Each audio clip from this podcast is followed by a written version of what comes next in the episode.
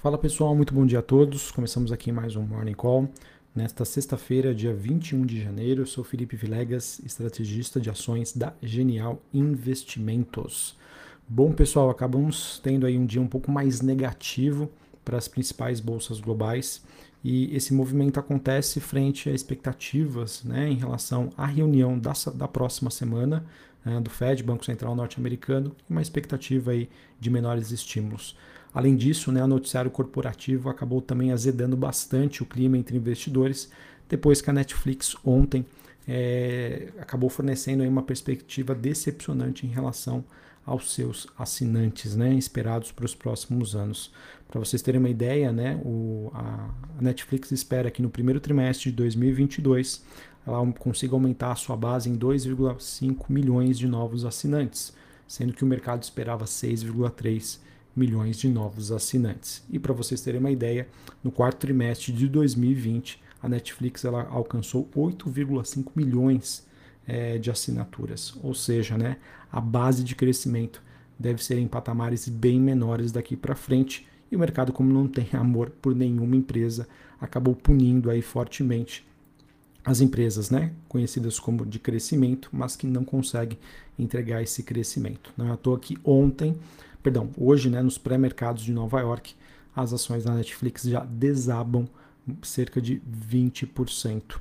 E esse é um movimento que a gente vem observando bastante nas últimas semanas, que é o de rotação, em que o mercado está buscando por ações ligadas né, ao setor é, da economia real, né, as velhas empresas geradoras de caixa em setores consolidados, no lugar aí das empresas de crescimento.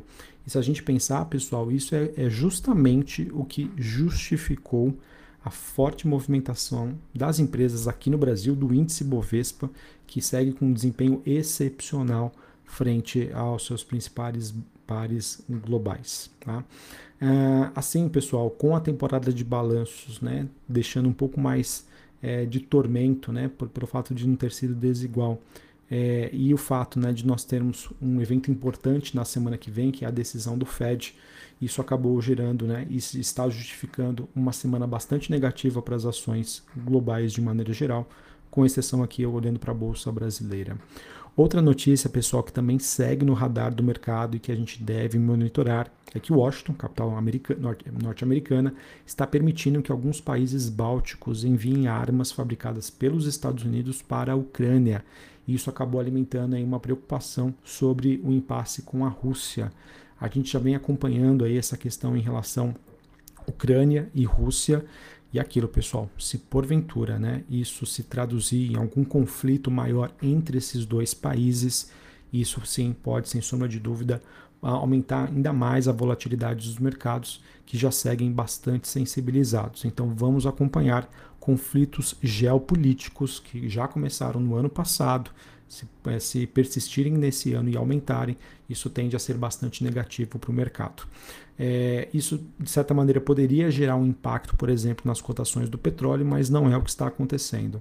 O contrato WTI negociado em Nova York caiu 1,5% na faixa dos 84 dólares o barril, mas a commodity acaba sendo influenciada por conta da Casa Branca, que também disse que quer trabalhar para acelerar a liberação de reservas estratégicas, ou seja, aumentar a oferta de petróleo. A gente teve também a notícia do aumento de estoques de gasolina nos Estados Unidos.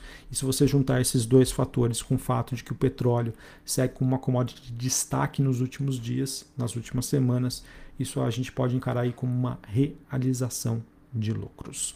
É, a gente teve um noticiário positivo em relação à China, em que reguladores estão considerando facilitar o acesso de construtoras, é, um passo aí que poderia ajudar a enfrentar a crise. Além disso, o Banco Central chinês soltou uma orientação para que bancos na China aumentem a sua oferta de crédito para empresas e pessoas físicas após o início de ano mais fraco. Isso é o que está sustentando o movimento de alguns metais industriais. O cobre recua 0,21, mas o níquel sobe mais de 1% e o minério de ferro na China acabou tendo aí mais um dia positivo, o que pode favorecer o movimento de mineradoras e empresas de siderurgia no mundo e também aqui no Brasil. Tá? Então vamos acompanhar é, noticiário que favorece bastante. Então é isso, pessoal. A gente tem um clima aí de bastante aversão O VIX, que é aquele índice do medo, subindo 3,44%, na região aí dos 26 pontos, quase 27. É, a gente tem dólar index caindo 0,12, taxas de juros de 10 anos nos Estados Unidos caindo 2,20 nesta manhã. E isso é interessante a gente monitorar porque a gente vem acompanhando uma escalada né, das taxas de juros com o mercado de olho nas perspectivas de inflação para 2022 e o quanto isso poderia impactar na, no plano de voo do Fed em relação à subida de juros. Porém, com todos esses impasses, resultados negativos nos Estados Unidos, questão geopolítica, né, clima de tensão, o mercado acabou fugindo, né, tendo um plano de fuga para ativos conservadores. Dentre eles a gente pode considerar o dólar, mas também as taxas de juros, ou seja, os títulos de renda fixa nos Estados Unidos. Isso é o que justifica esse movimento de queda. Por conta dessa maior volatilidade, a gente vem sempre acompanhando aqui com vocês, né? Que nós temos é, ações de tecnologia, criptoativos e ações de países emergentes acabam tendo aí uma visão menos construtiva. Não é à toa né, que a Nasdaq cai 0,40 nesta manhã e o Bitcoin cai quase 8%, voltando para baixo dos 39 mil dólares a unidade. O Bitcoin que tinha um suporte super importante na faixa ali dos 42 mil dólares. O próximo suporte agora, de acordo com a análise gráfica, fica na faixa dos 30 mil dólares a unidade. Uh, bom, falando agora sobre o Noticiário Brasil, nós tivemos ontem os jornais reportando que o governo estaria preparando uma PEC com o objetivo de diminuir os preços de combustíveis e também de energia elétrica.